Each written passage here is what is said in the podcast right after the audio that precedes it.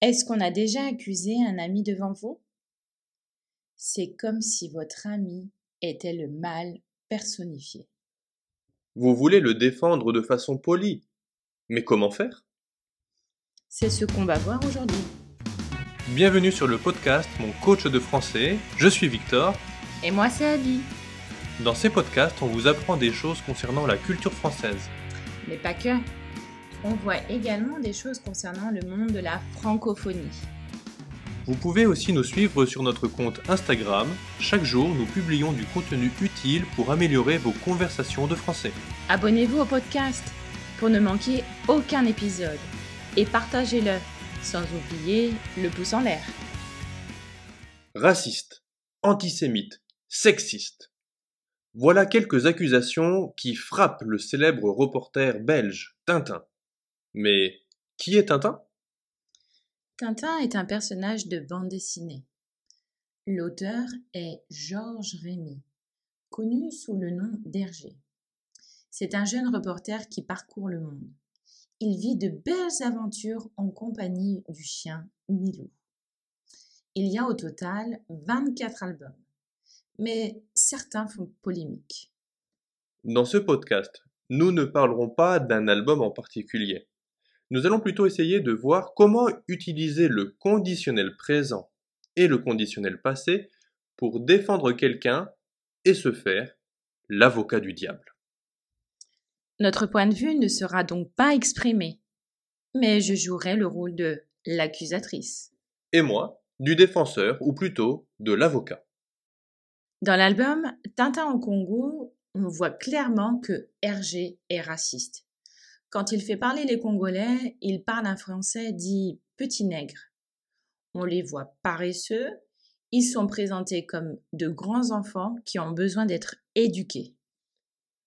C'est vrai qu'à première lecture, aujourd'hui en 2022, il pourrait sembler que cet album est xénophobe. Mais pourrait-on le replacer dans son contexte historique? C'était en 1931 que cette aventure de Tintin est parue. C'était un moment de l'histoire où le Congo était sous la puissance coloniale belge, et ce qui est aujourd'hui la République démocratique du Congo faisait partie donc de l'Empire belge. Hergé dira plus tard J'étais nourri des préjugés du milieu dans lequel je vivais.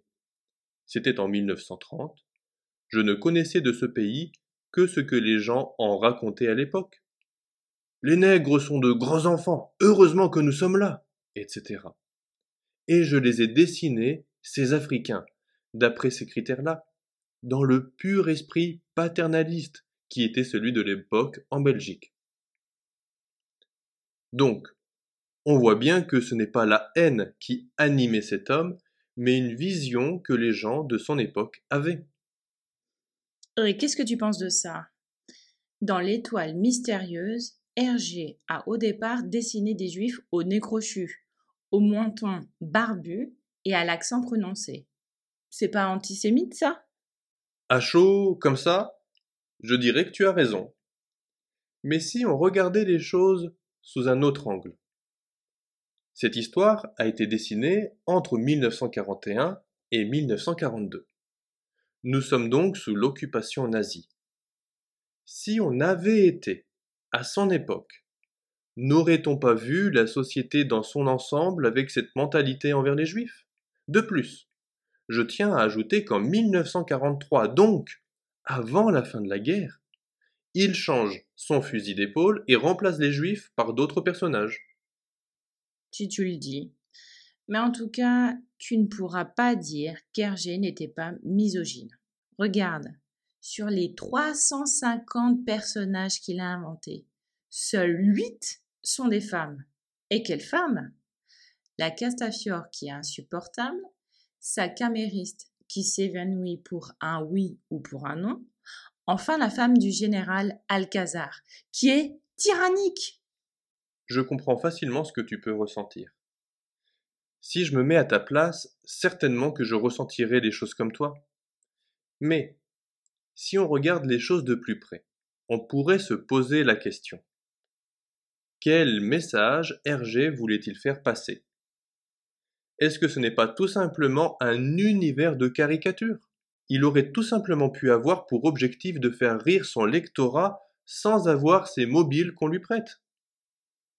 À présent, il est temps de voir comment le conditionnel a été utilisé pour défendre RG. Dans un premier temps, on voit que tu utilises ce mode pour proposer poliment de reconsidérer la question.